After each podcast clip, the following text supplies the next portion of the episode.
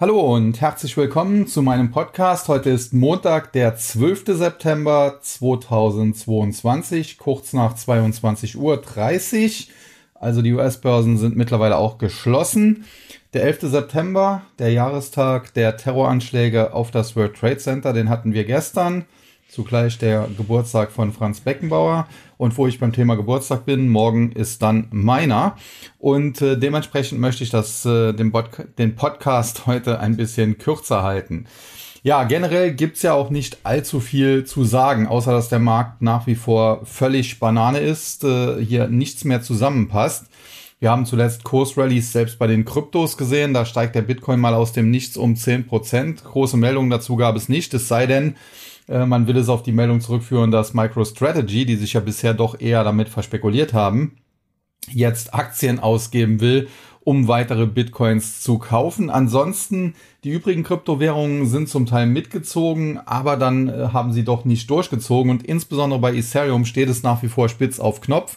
Wir haben hier den sogenannten Merge, die Umstellung des äh, Konsensalgorithmus beim Ether, wie die Kryptowährung eigentlich heißt, von Proof of Work zu Proof of Stake. Die erste Phase dieser Umstellung, das kleinere Update, ist bereits abgeschlossen und das große Update, genannt Paris oder Paris auf Deutsch, das soll in zwei Tagen, acht Stunden und 47 Minuten stattfinden. So zumindest der aktuelle Countdown.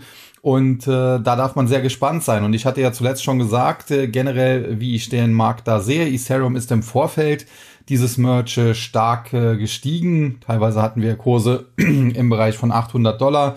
Mittlerweile sind wir über 1700, aber wir schaffen es uns nicht so richtig von der Marke 1700, 1710 Dollar nach oben abzusetzen. Und das ist prinzipiell kein so gutes Zeichen aus charttechnischer Sicht, weil damit dieser charttechnische Widerstand nach wie vor nicht nachhaltig geknackt werden kann. Und aus äh, fundamentaler Sicht ergibt das durchaus auch einen Sinn, denn man muss sagen, wie gesagt, im Vorfeld haben viele Spekulanten eben auf einen erfolgreichen Merch gesetzt, haben deswegen ISA gekauft. Der Kurs ist halt stark gestiegen. Und jetzt gibt's natürlich zwei Szenarien. Entweder das Update geht reibungslos über die Bühne, dann müssten die Spekulanten sagen, danke, ich habe mein Geld im Zweifel hier innerhalb kurzer Zeit verdoppelt. Ich nehme jetzt mal ein paar Gewinne mit. Das dürfte dann auf dem Kurs kurzfristig lasten. Oder aber es gibt äh, technische Probleme. Das wäre natürlich dann schlecht und müsste ISA unter Druck bringen.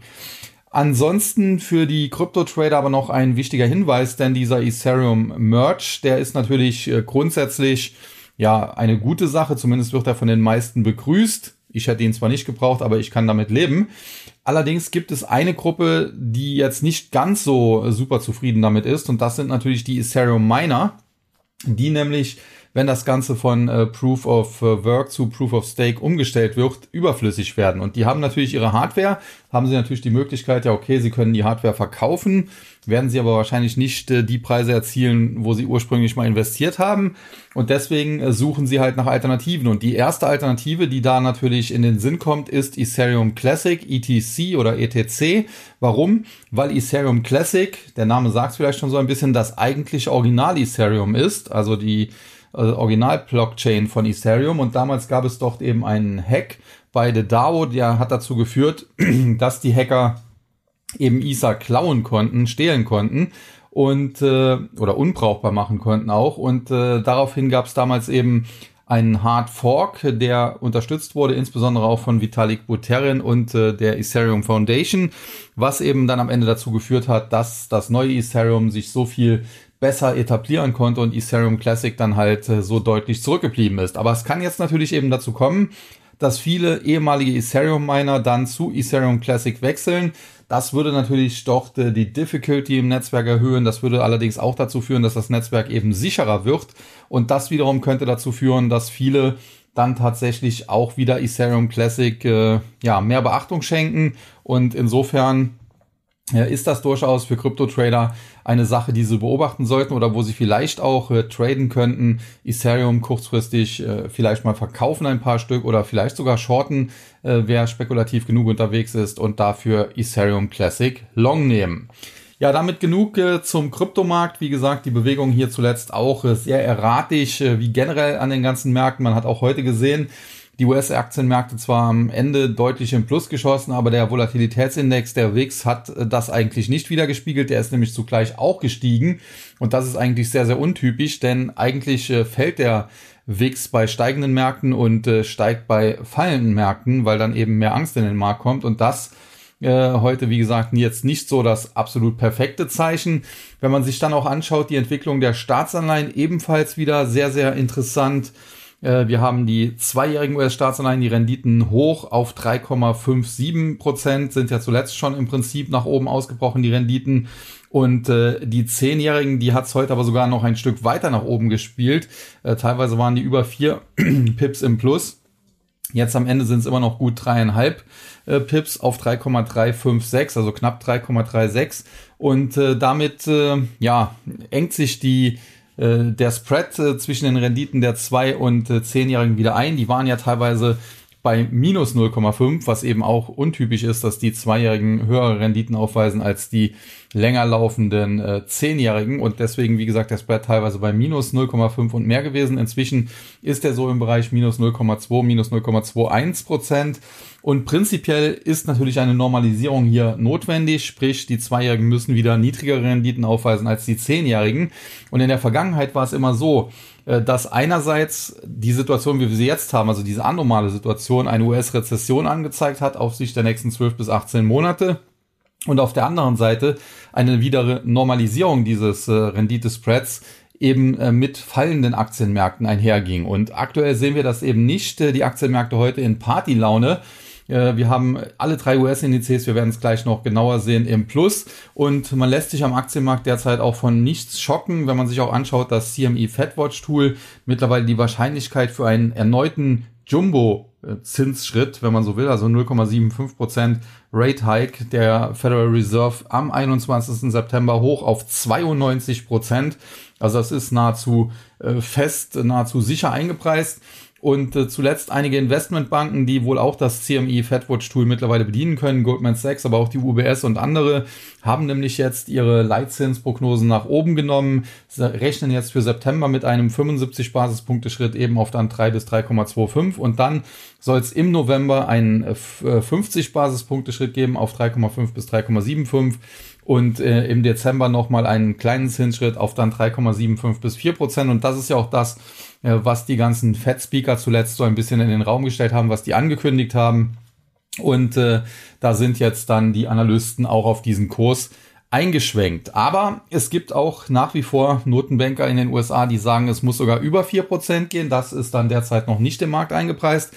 Denn man muss sehen, aktuell rechnet man für den 14. Dezember, da ist das letzte Fed-Meeting des Jahres, mit eben 3,75 bis 4 Prozent. Und das soll dann im Februar 1. Februar soll das so bleiben. Am 15. März ja, rechnet man mittlerweile dann sogar mit äh, einem nächsten kleinen Zinsschritt auf 4 bis 4,25 Prozent, also auch ganz interessant, dass sich das hier ein bisschen verschiebt.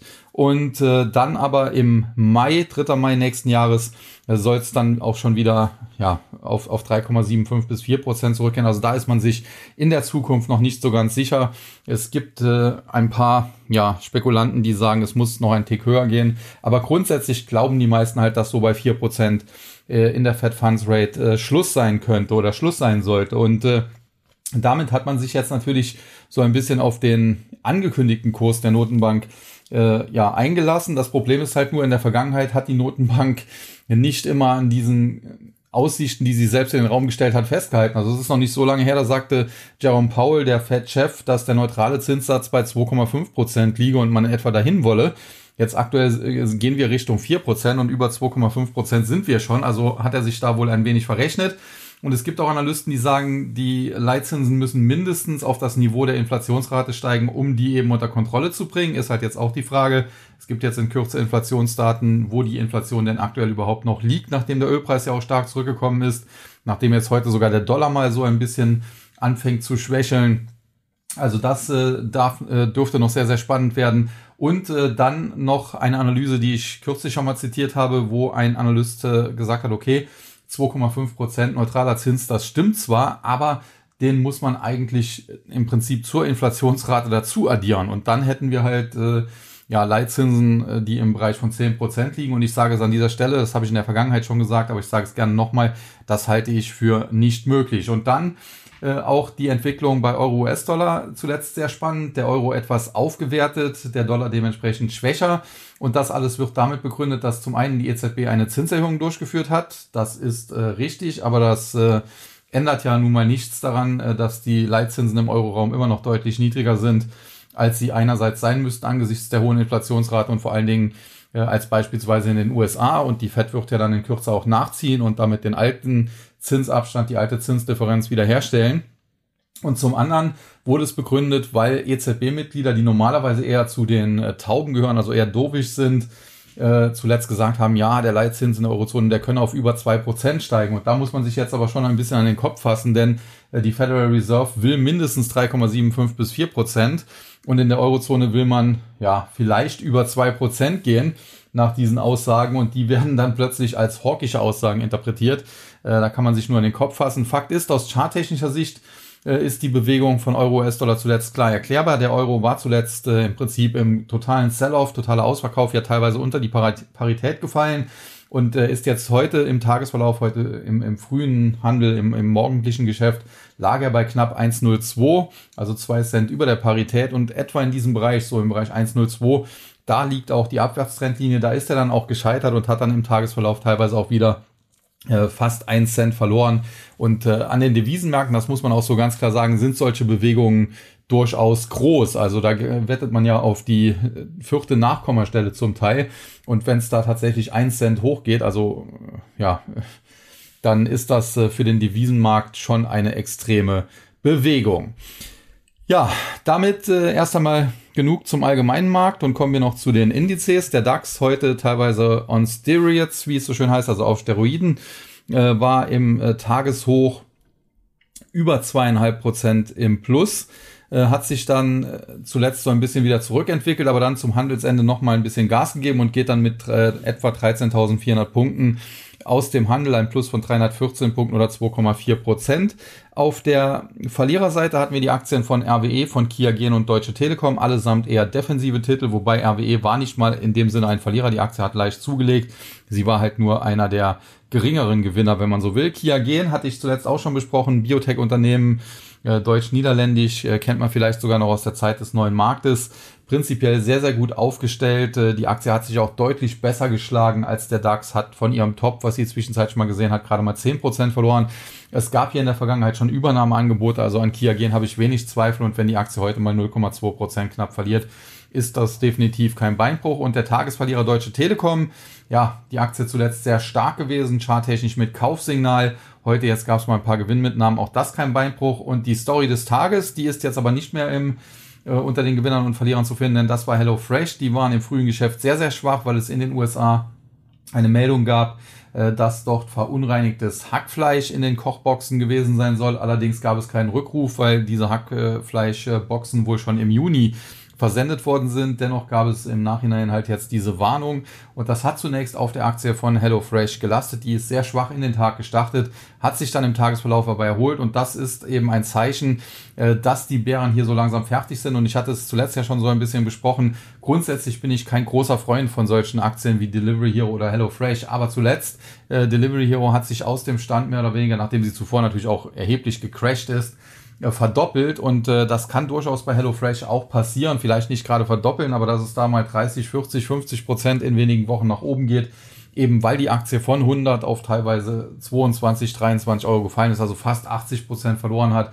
Und äh, da kann es immer mal passieren, wie gesagt, dass da ein paar Schnäppchenjäger zugreifen und äh, dann so eine se sich selbst verstärkende Rallye ins Laufen kommt und dann am Ende so eine Aktie sechs Wochen lang steigt und äh, 50, 60 oder wie bei Delivery Hero vielleicht sogar 100 Prozent plus macht. Ja, und die Tagesgewinner im DAX, äh, Zalando, Mercedes-Benz, Daimler Truck Holding, Mercedes-Benz, Daimler Truck Holding, wenn man so will, ja der gleiche Konzern, Mercedes-Benz für die PKWs zuständig, Daimler Truck Holding das LKW-Geschäft. Beide Aktien zuletzt teilweise schwach unterwegs gewesen, generell aber Daimler, der Konzern, ja, ganz gut aufgestellt, muss man sagen. Und es gibt jetzt auch Zeichen, dass sich die äh, Lieferketten-Situation ein bisschen entspannen könnte, was natürlich gerade auch den Autobauern helfen dürfte und dementsprechend äh, Mercedes-Benz, Daimler Truck Holding dass die heute auf der Gewinnerseite standen, sicherlich äh, nachvollziehbar, zumal der DAX ja wie gesagt sehr, sehr stark war. Und dann Zalando. Und das ist dann auch so ein bisschen so ein Spiel äh, wie HelloFresh. Grundsätzlich muss man allerdings sagen, Zalando verfügt anders als äh, Delivery Hero beispielsweise oder, oder HelloFresh über ein Geschäftsmodell, was ich äh, deutlich besser finde. Ich will jetzt gar nicht sagen, dass die anderen beiden keins hätten, wobei bei Delivery Hero tue ich mich ein bisschen schwer damit. Das Geschäftsmodell ist da eher eine, eine, eine Art Hedgefonds. Äh, wobei äh, HelloFresh, da kann ich durch, durchaus mit diesen Kochboxen noch etwas anfangen. Das ist dann Lebensmittelhandel mit äh, extrem hohen Margen. Aber Zalando, wie gesagt, grundsätzlich E-Commerce, grundsätzlich gut aufgestellt. Natürlich kein Vergleich zu Amazon, alleine schon, weil es ja hier das Cloud-Business, was Amazon groß gemacht hat, nicht gibt. Aber dass diese Aktie ja, teilweise bei, bei 100 Euro und mehr war. Das ist hier so ein bisschen das Problem gewesen. Deswegen ist sie dann hinterher so stark gefallen. Aber prinzipiell glaube ich, dass eine Zalando mehr wert ist als die aktuell 24,13 Euro, wie sie heute aus dem Handel gegangen ist. Die war allerdings auch schon tiefer. Das Plus heute lag ja bei fast 5 Prozent. Und insofern, äh, kurzfristig ist dann natürlich sehr, sehr schwierig, kann äh, weiter sehr volatil bleiben. Aber mittel- bis langfristig glaube ich, dass Zalando eine Aktie ist, die ja, vielleicht nicht äh, wieder bei 100 stehen darf, aber die durchaus in dem Bereich 40 oder wenn es alles sehr, sehr gut läuft, auch 50 Euro in den nächsten zwei, drei Jahren wieder erreichen kann. Ja, dann weiter zum MDAX. Hier heute ebenfalls ein dickes Plus, knapp 500 Punkte, genau genommen 485,86 oder knapp 1,9 Prozent auf 26.186,80. Problem ist, charttechnisch immer noch nichts gewonnen. Äh, der charttechnische Abwärtstrend ist damit nach wie vor intakt. Ich hatte ja im, im letzten äh, Podcast auch schon darüber gesprochen. Es müsste hier eigentlich nachhaltig über die Marke von 27.000, besser 27.500 gehen, damit der Abwärtstrend beendet werden kann. Und äh, ja, das ist eben nicht der Fall. Und dementsprechend äh, bleibt der MDAX äh, trotz der Kursgewinne, die wir zuletzt da teilweise gesehen haben, angeschlagen. Gewinner und Verlierer im MDAX. Auf der Verliererseite hatten wir Nemetschek, Befesa und Encarvis. Nemetschek grundsätzlich tolles Unternehmen aus dem Bereich Bau- und Architektursoftware, einer meiner Top-Favoriten auf lange Sicht. Aber ich hatte es zuletzt immer wieder gesagt, wenn ich Nemetschek so gefeiert habe, ich würde die Aktie trotzdem noch nicht anfassen, denn die muss noch mal zurück. Sie ist ja zeitweise äh, schön gefallen äh, auf, auf etwa 54 oder unter 54 Euro, hatte sich dann aber zwischenzeitlich wieder deutlich erholt Richtung 75 und jetzt zuletzt sind wir wieder zurückgesetzt und das Problem ist jetzt, das kann natürlich schon der Boden gewesen sein, da so im Bereich 54, 55 Euro, den wir vor ein paar Tagen gesehen haben. Aber es muss eben nicht der Boden gewesen sein. Und aus fundamentaler Sicht wäre es durchaus möglich, dass die Aktie vielleicht auch nochmal äh, unter 50 Euro fällt. Also insofern, wer langfristig orientiert ist, der kann hier durchaus eine erste kleine Position mal aufbauen. Er sollte aber im Hinterkopf haben, dass es hier durchaus auch nochmal 20, 30 Prozent nach unten gehen kann. Und dementsprechend sollte er natürlich dann Cash in der Hinterhand haben, um, wenn das passiert, nochmal nachlegen zu können. Denn auf mittlere bis lange Sicht, auf Sicht von so zwei, drei Jahren, ähnlich wie bei Zalando eben, glaube ich schon, dass Nemetschek eine Aktie ist, äh, wenn man die im Depot hat, dass man da jetzt nicht unbedingt auf die Nase fallen wird, weil man eben in dieser Marktnische Bau- und Architektursoftware doch sehr, sehr gut aufgestellt ist, ein Quasi-Monopol hat und dementsprechend die Geschäfte da gut laufen sollten. Dann Befesa aus dem Bereich Entsorgung die Aktie teilweise auch sehr, sehr stark nach oben gelaufen, war im Top auch über 70, mittlerweile von den Tops mehr oder weniger halbiert. Zuletzt aber mit frischen Verkaufssignalen, als sie nämlich unter die Marke von 42 nachhaltig gerutscht ist. Das Kursziel aus diesem Verkaufssignal liegt eigentlich so im Bereich von 34. Aktuell sind wir noch bei 39.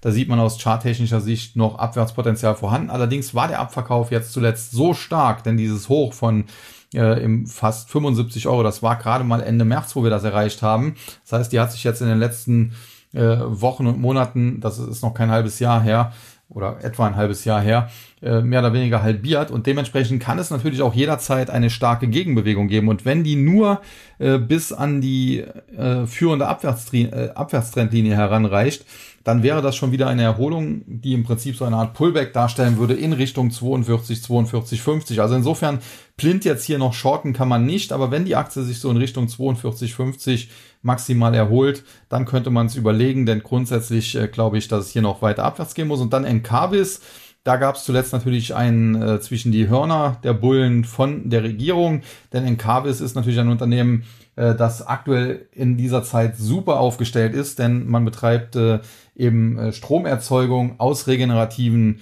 Energien, das heißt Windkraft, Solar etc.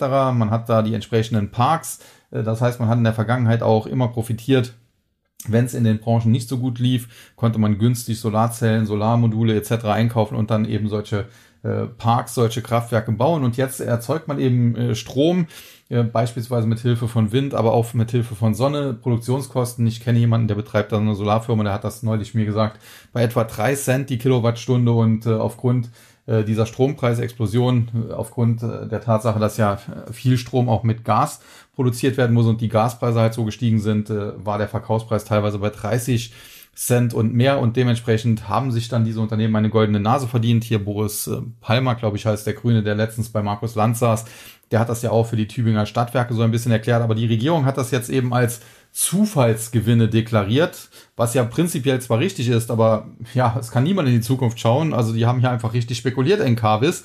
Aber die Regierung möchte das jetzt abschöpfen, inwiefern das sinnvoll ist, weil man damit vielleicht ja auch den Ausbau erneuerbarer Energien in Deutschland in Zukunft dann äh, ja weniger attraktiv macht, sei mal dahingestellt. Aber wenn man eben diese Gewinne abschöpfen will, dann wird natürlich Encarvis leiden und dementsprechend war die Aktie jetzt in den letzten Tagen eher schwach unterwegs, hatte zwischenzeitlich ja Höchstkurse von fast 25 Euro erreicht, ist dann abgestürzt, teilweise unter 19, jetzt wieder Erholung. Aktuell geht's wieder abwärts und das Problem ist halt hier der schöne Aufwärtstrend, den man zuvor hatte. Also der langfristige Aufwärtstrend ist zwar noch da, aber der kurzfristige Aufwärtstrend, den man hatte, der ist gebrochen. Man ist jetzt in einen kurzfristigen Abwärtstrend gewechselt und wenn es dumm läuft, und das hängt sicherlich auch davon ab, äh, was die Regierung da in Sachen Besteuerung von Zufallsgewinnen beschließt, kann die Aktie durchaus auch auf 17 Euro oder tiefer fallen. Also da derzeit ein bisschen Vorsicht angebracht. Ja, und die Gewinnerseite Talangs, Dürr und äh, THG Immobilien, Talangs Versicherungskonzern, äh, darf man auch sehr gespannt sein, wie hier die Geschäfte laufen werden in einem inflationären Umfeld. Aber prinzipiell gehen Anleger wohl davon aus, dass die hier Versicherungsprämien erhöhen können bei ihren Kunden. Ist jetzt auch nicht so ein ganz äh, breit aufgestellter Versicherer wie beispielsweise die Allianz, die da mehr Probleme sicherlich hat.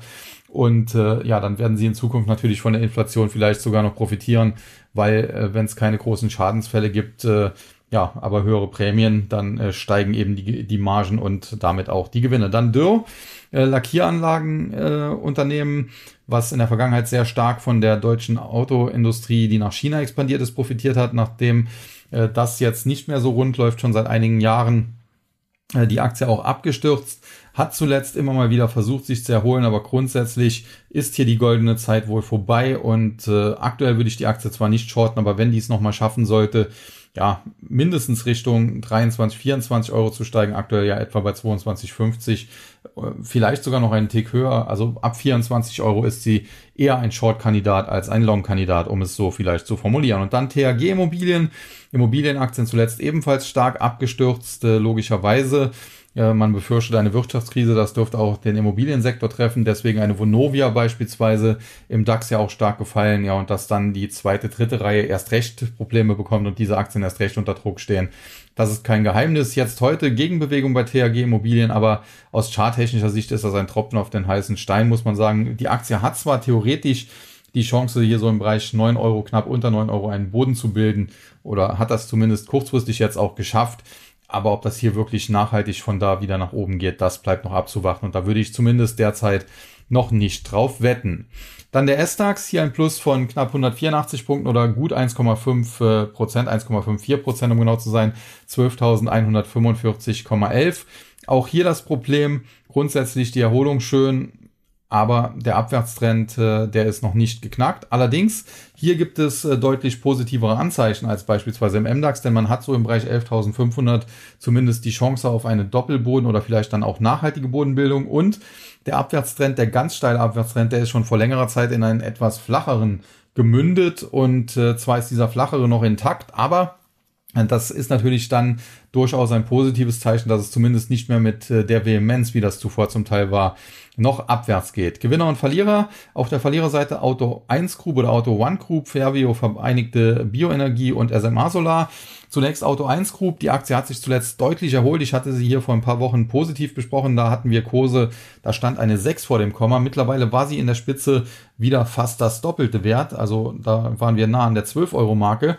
Zuletzt sind wir wieder ein bisschen zurückgesetzt, äh, dann wieder Kursgewinne heute ein bisschen äh, zurückgesetzt. Aber grundsätzlich glaube ich, dass wir hier vielleicht den Boden da unten mit diesen Kursen mit einer 6 vor dem Komma schon eingeloggt haben, dass wir den gesehen haben. Denn grundsätzlich Auto One Group oder Auto 1 Group hat ein Geschäftsmodell, das haben die bisher vorgelegten Quartalszahlen seit dem Börsengang im letzten Jahr bewiesen, das äh, funktionieren kann, das wohl funktioniert. Äh, man hatte hier Zweifel, äh, an der Funktionsfähigkeit des Geschäftsmodells, aber die bisherigen Quartalszahlen untermauern eigentlich, dass das wohl funktioniert und dementsprechend war die Aktie zum Teil zu tief abgestraft, teilweise fast schon wie ein Insolvenzkandidat gepreist und mittlerweile hat sich das ein bisschen äh, ja nach oben verschoben, wie gesagt mit dieser fast Kursverdopplung. Man muss hier immer noch mit Rückschlägen rechnen, keine Frage. Kann sein, dass es die Aktie nochmal mit einer 9 vor dem Komma gibt, also unter 10 Euro. Aber prinzipiell bei einer 8 oder 9 vor dem Komma äh, würde ich sie tendenziell tatsächlich als Kaufkandidaten, als spekulativen Kaufkandidaten bewerten. Ja, und Vereinigte äh, Bioenergie, Verbio, beziehungsweise SMA Solar Technology, äh, ein äh, Hersteller von Wechselrichtern, das ist natürlich dann äh, die Branche regenerative Energien und da gilt dann eben dasselbe wie bei Encarvis. Diese Unternehmen haben zuletzt natürlich von der Situation, wie wir sie haben, profitiert und da will die Regierung jetzt eben die Zufallsgewinne in Anführungszeichen abschöpfen und das äh, bringt diese Aktien unter Druck. Man muss sagen, eine Verbio ist dann natürlich vielleicht sogar noch etwas mehr belastet als eine SMA äh, Technology, aber man muss auch sagen, SMA ist im Prinzip eine sehr, sehr schwache Aktie. Sie hat sich zuletzt zwar sehr gut entwickelt aufgrund dieser Sondersituation am Markt, mit äh, diesen Energiepreisen. Aber wenn man mal die Konkurrenz sich anschaut aus den USA, beispielsweise eine Enphase Energy oder eine Solar Edge, dann sind das Aktien, die sich äh, zum Teil verzehnfacht haben und mehr. Und davon ist natürlich eine SMA Solar weit weg. Und äh, ich habe einen Bekannten, der hat mich kürzlich danach gefragt, was er machen soll. Da stand die Aktie so im Bereich von 50 Euro. Ich habe gesagt, die kann kurzfristig noch auf 60 steigen. Dann würde ich langsam Gewinne mitnehmen. Als sie dann so bei 58 war, habe ich ihm per SMS geschrieben, hier würde ich jetzt langsam rausgehen. Und mittlerweile sind wir wieder bei 52, 60. Also bisher scheint das ganz gut zu passen. Ja, und die Gewinnerseite Indus Holding, About You Holding und Morphosis. Indus Holding natürlich ein, äh, wenn man so will, Old Economy Unternehmen, habe in der Vergangenheit hier schon mehrfach äh, mit, mit Vorständen des Unternehmens gesprochen. Die haben eigentlich immer einen guten Eindruck gemacht, aber trotzdem ist die Aktie nie auf die Beine gekommen. Das hat man jetzt auch zuletzt gesehen. Aktie quasi immer nur gefallen. Jetzt äh, gibt mal heute eine kleine Gegenbewegung Richtung 21, aber die Aktie müsste eigentlich über 21 steigen, könnte dann gerne nochmal zwei, dreimal zurück Richtung 21 fallen. Aber so müsste hier eine Bodenbildung aussehen. Das heißt, hier jetzt schon reinzugreifen ist zu früh. Wer das heute getan hat, hat fast fünf Prozent verdient, aber ich bezweifle, dass das noch äh, sehr stark so weitergehen wird. Also zumindest kurzfristig kann sein, dass das nochmal Richtung 22, 22, 50 geht, dann aber nochmal Rücksetzer Richtung 21 und nur wenn die 21 nachhaltig hält, äh, hält sich das Chartbild auf. Und dann About You Holding, äh, E-Commerce-Unternehmen, so aus dem Otto-Konzern-Universum, äh, auch natürlich mit dem Markt stark unter Druck geraten. Problem war halt hier auch die hohe Bewertung äh, beim Börsengang, die man hier anvisiert hat und die man dann auch durchgezogen hat. Und äh, als dann natürlich der Technologiesektor insbesondere in den USA unter Druck geraten ist, da konnte sich auch eine About You Holding äh, nicht halten. Die Aktie böse abgestürzt zuletzt. Das könnte eine Bodenbildung gewesen sein, da unten im Bereich ja, 6,20 Euro, 6,25 Euro. Aktuell haben wir uns schon ein Stück nach oben entfernt. Wenn die Aktie noch weiter Gas gibt, kann sie sicherlich Richtung 8, wenn alles super läuft, Richtung etwa 9, 9,25 Euro steigen. Viel höher sehe ich sie aber definitiv nicht und äh, das wäre schon sehr, sehr gut. Und äh, wer drin ist, kann natürlich noch darauf setzen, Stoppkurs und äh, laufen lassen, Stoppkurs dann natürlich immer nachziehen. Wer nicht drin ist, naja, ob der das jetzt äh, nach 5 oder 6 Prozent plus am heutigen Tag machen muss, das stelle ich mal in Frage. Und dann Morphosis, auch in der Vergangenheit schon mehrfach besprochen, war mal eines der besten deutschen Biotech-Unternehmen zusammen mit Evotech. Die haben sich immer so ein bisschen die Führung abgewechselt. Dann aber hat man bei äh, Morphosis ein neues Management installiert. Der CFO ist zu BioNTech gegangen. Der Jens Holstein, der äh, CEO, Dr. Simon Maroney, ist in Rente gegangen, in den Ruhestand gegangen und das neue Management hat aus der Aktie jetzt eine Wette gemacht. Man hat Constellation Biotech in den USA übernommen, die Pipeline von denen übernommen und jetzt kommt es eben drauf an, wenn man die zum Erfolg führen kann, dann hätte die Aktie natürlich Vervielfachungspotenzial, keine Frage, denn sie kam ja von über 100 Euro und äh, der Markt bzw. die Anleger sind sehr, sehr skeptisch, dass das erfolgreich werden kann. Und von daher, wenn diese Skepsis fehl am Platz wäre und äh, Morphosis äh, diese Constellation äh, ja, Pipeline zum Erfolg führen kann, dann wäre die Aktie sicherlich ein Vervielfachungskandidat. Nur ich befürchte, äh, dass die Anleger hier durchaus wissen, was sie getan haben oder was sie tun und die Aktie zu Recht äh, verprügelt haben und dementsprechend ja, habe ich sogar die Befürchtung, dass bei Morphosis äh, über kurz oder lang die Lichter ausgehen könnten. Ja, dann der TechDAX, heute ein Plus von 25,11 Punkten, 0,8 Prozent, sehr zurückhaltend. Gewinner und Verlierer. Auf der Verliererseite Nemetschek, Verbio, Vereinigte Bioenergie und SMA Solar Technology haben wir alle schon besprochen. Gewinner Contron, United Internet und Morphosis. Morphosis haben wir auch besprochen. Bleibt noch Contron, die ehemalige S&T. Erholt sich weiter von der Short-Attacke, hat zuletzt einen Geschäftsbereich verkauft. Da läuft's eigentlich alles in allem ganz gut. Hier scheint äh, Fraser Perring falsch gelegen zu haben mit seiner äh, Short-Attacke. Das muss man auch so ganz klar sagen. Äh, aber noch ist die Kur auch nicht ganz vom Eis. Also ich würde Contron jetzt noch nicht äh, ja, komplett hier wieder steigen sehen, aber es sieht definitiv ganz, ganz gut aus. Ähm, man hat ja bei S&T die ehemalige Contron, ein ehemaliges neues Marktunternehmen übernommen und hat jetzt die S&T quasi in Contron umbenannt, möchte in dem Bereich Internet of Things ja vorstoßen oder hier eine große Nummer werden. Das Problem ist, das wollten in der Vergangenheit viele, die wenigsten haben es geschafft, weil das Internet of Things ist so eine Sache, da wird auch schon über fünf Jahre drüber diskutiert, aber so richtig durchgesetzt hat sich bisher noch nicht. Wenn das aber kommen sollte, dann ist Contron mit Sicherheit eines der besten Plays am äh, deutschen oder auch europäischen Aktienmarkt, mit dem man das spielen kann. Und dann United Internet, äh, grundsätzlich langfristige Erfolgsgeschichte, war ja auch mal im neuen Markt, äh, äh dann ja nachher äh, der neue Markt zusammengebrochen, aber Ralf Dommermuth, nicht umsonst einer der reichsten Deutschen, wird ja manchmal auch so gerne als, als der deutsche Bill Gates ein bisschen bezeichnet. Das halte ich für ein bisschen hochgegriffen. Aber grundsätzlich glaube ich, United Internet in den letzten, ja, ein, zwei Jahren die Aktie auch tief gefallen, muss man sagen ist noch nicht so lange her. Da kostet die hier ein Anteilsschein über 40 Euro mittlerweile auch nur noch etwa die Hälfte. Aber der Fall war deutlich langsamer als bei vielen anderen Werten. Grundsätzlich Telekommunikation, Internetservice ist auch ein Business. Äh, ja, das sind Aktien, die eigentlich jetzt gesucht sind. Siehe Deutsche Telekom heute jetzt zwar vielleicht nicht, aber generell die Aktie der Deutschen Telekom zuletzt sehr gut gelaufen. Und ich denke, dass auch United Internet wieder auf die Beine kommen wird. Und ja, ich würde jetzt auch hier noch nicht sofort reingreifen, nachdem sie sich zuletzt etwas erholt hat. Aber wenn die Aktie vielleicht nochmal so im Bereich 20, 21 oder sogar unter 20 Euro zu haben ist und man einen längerfristigen Anlagehorizont hat von mindestens drei Jahren, besser fünf oder länger, ja, dann kann man hier sicherlich auch mal ins ähm, fallende Messer, wenn man so will, ein bisschen greifen. Und damit noch zum amerikanischen Markt und hier der Dow Jones der am Ende ein Plus von knapp 230 Punkten oder gut 0,7 Prozent vorweisen konnte auf 32.381,34. Und im Prinzip ist die Geschichte des Dow Jones heute schnell erzählt. Ich nenne trotzdem kurz die Gewinner und Verlierer. Auf der Verliererseite hatten wir Johnson Johnson, Home Depot und Amgen. Man sieht also schon, Biotech Pharma, Johnson Johnson, Amgen, das die Tagesverlierer, auch eher defensive Werte, dann Home Depot, auch Baumarktkette, auch eher defensiver Wert, also defensive war heute nicht gesucht. Auf der Gegenseite die Gewinneraktien Salesforce, American Express und Apple, also zwei Tech-Werte. Und äh, generell die Geschichte des Dow Jones erzählt eigentlich in erster Linie Apple, denn die Aktie heute gefeiert auch von Analysten, die sagen, ja, die neuen Produkte werden sehr, sehr gut einschlagen und die Aktie deswegen fast vier Prozent im Plus und Apple ist eben ja durchaus ein Schwergewicht, zwar jetzt nicht unbedingt im Dow Jones, weil dort wird ja nach Kursen gewichtet und der Apple-Kurs von 163 ist jetzt nicht unbedingt der höchste. MGM beispielsweise liegt bei 237 oder Home Depot bei 297, sind also dann im Dow Jones höher gewichtet. Aber insbesondere im S&P und auch im Nasdaq natürlich Apple äh, die Aktie des Tages, die da für sehr, sehr viel positive Performance gesorgt hat. Und auch im Dow Jones war es natürlich nicht von Nachteil, dass diese Aktie fast vier Prozent gewonnen hat. Zumal in ihrem Schlepptau beispielsweise eines Salesforce ebenfalls wieder auf 165 Dollar klettern konnte. Ja, und dann bin ich auch schon äh, beim Nasdaq bei den Technologiewerten und hier heute eben ein Plus im Nasdaq 100 von gut 150 Punkten, 151,43 oder eben 1,2 Prozent, 12.739,72. Wir nähern uns eigentlich dem Kursziel, was ich Anfang September gesagt habe. Ich habe gesagt, bis Mitte September kann es so in Richtung 12.800 bis 13.000 gehen. Da sind wir fast angekommen.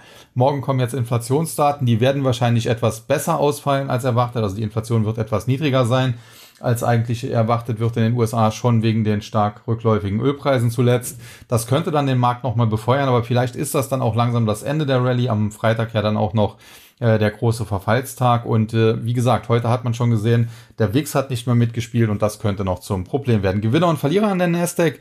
Auf der Verliererseite Regeneron Pharmaceuticals, CGen und Mgen, also wie gesagt Biotech, Pharma, defensive Werte, die man in Rezessionen eigentlich ins Depot sich packt, heute eher schwach. Bei Regeneron muss man allerdings auch noch sagen, die hatten vor kurzem einen fantastischen Tag mit einem Kurssprung von fast 20 Prozent, nachdem hier ein äh, Medikament äh, in einer klinischen Studie zusammen mit Bayer übrigens die Entwicklung und die Bayer-Aktie ist nicht derart durch die Decke geschossen, also auch wieder ganz lustig, äh, dass die Aktie hier befeuert hat und da gab es heute vielleicht auch mal ein paar Gewinnmitnahmen. Ja, und die Gewinnerseite Lucid Group, Splunk und Fortinet.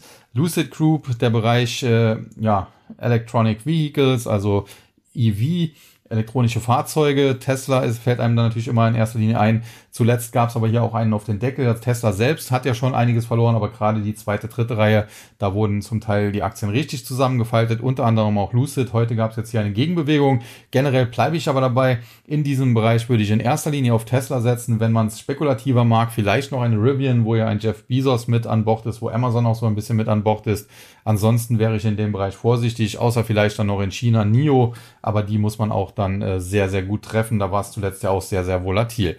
Ja, dann Splunk, äh, grundsätzlich interessantes Unternehmen, Aktie aber äh, in der Vergangenheit nicht so erfolgreich gewesen, jetzt zuletzt aber scheint sich auch hier eine Bodenbildung abzuzeichnen. Also die Aktie mehrfach jetzt im Bereich 85 Dollar nach oben gedreht. Problem ist halt, es gibt im Prinzip so eine Art Seitwärtsbewegung zwischen etwa 110 auf der Oberseite und 85, wobei auf der Oberseite wurde das teilweise auch Richtung 117, 118 schon mal ausgedehnt und trotzdem ging es hinterher nochmal auf 85. Also insofern, äh, man sollte die Aktie möglichst nah an der 85 Dollar Marke kaufen, sich dann mit engem Stoppkurs knapp unter 85 absichern. Auf der Oberseite ab 110, über 110 vielleicht auch mal Gewinne mitnehmen. Es sei sei denn, es käme hier zu einem charttechnischen Ausbruch über 120. Den sehe ich derzeit aber kurzfristig zumindest noch nicht. Also insofern entweder Range Trading, Bounce Trading so ein bisschen machen, aber noch ist die Aktie definitiv nicht frei. Und aktuell ist sie aber halt relativ in der Mitte dieser Range äh, mit knapp 100 Dollar so dass derzeit wer drin ist, kann sie halten, wer sie nicht hat, äh, wie gesagt, auf die Watchlist packen und möglichst nah an 85 Dollar kaufen. Ja, und der äh, einer der größten Tagesgewinner heute dann Fortinet. Die Aktie hat es zuletzt ja auch ein bisschen nach unten geprügelt, ist ja von 75 auf unter 50 gefallen. Das war mehr als ein Drittel äh, ja, Kursverlust, wenn man so will. Aber hier hief, äh, helfen zuletzt oder helfen zuletzt die guten Zahlen aus dem Bereich Cybersecurity. Da gab es einige Unternehmen, die überzeugt haben, nicht zuletzt am vergangenen Freitag oder Donnerstagabend war es. Freitag hat man es im Kurs gesehen. C-Scaler, aber auch beispielsweise eine Palo Alto Network die auch wieder auf dem Weg Richtung Allzeithoch ist, sogar, die ich ja zuletzt hier sehr positiv gesprochen habe. CrowdStrike, die zwar sehr teuer sind, die auch heftig korrigiert haben, die aber wieder auf dem Weg nach oben sind. Ja, und dann haben irgendwann die Anleger geschaut, welche Aktie ist denn da noch ein bisschen zurückgeblieben, wer ist denn noch nicht wieder so richtig auf die Beine gekommen, haben Fortinet entdeckt, und heute geht's dann hier nach oben. Jetzt innerhalb der letzten Handelstage muss man sagen, schöne Kursrally von etwa 47,5 auf fast 56. Rücksetzer wären hier durchaus angebracht, gerne nochmal so in dem Bereich 52, vielleicht sogar 50, aber solche Rücksetzer, die muss man dann tatsächlich bei Fortinet wahrscheinlich auch kaufen, sonst läuft einem die Aktie weg. Aber ich bleibe dabei, der Top of the Sektor ist äh, Palo Alto Network und das ist da definitiv meine Favorite, meine Lieblingsaktie. Ja, das war's dann auch für heute. Viele Einzelaktien wieder mal besprochen. Ich denke auch interessante Einzelaktien besprochen. Zu Beginn natürlich auch den Markt besprochen. Und jetzt muss man eben abwarten, wie es hier weitergeht. Grundsätzlich, wie gesagt, bis 15., 16., 16. der Verfallstag kann es durchaus noch ein bisschen weiter nach oben gehen. 12.800 sind wir ja schon fast. 13.000 äh, sind auch noch denkbar. Vielleicht hieß es auch ein bisschen drüber. 13.050. Da würde ich mich jetzt nicht auf, auf ein paar Pünktchen festlegen. Aber dann sollte es wieder abwärts gehen. Wenn das nicht der Fall wäre, müsste man äh, langsam vorsichtig werden mit einer bärischen Einstellung wobei die Fundamentaldaten eigentlich nicht zu einem Bullenmarkt passen. Das muss man auch so ganz klar weiterhin sagen.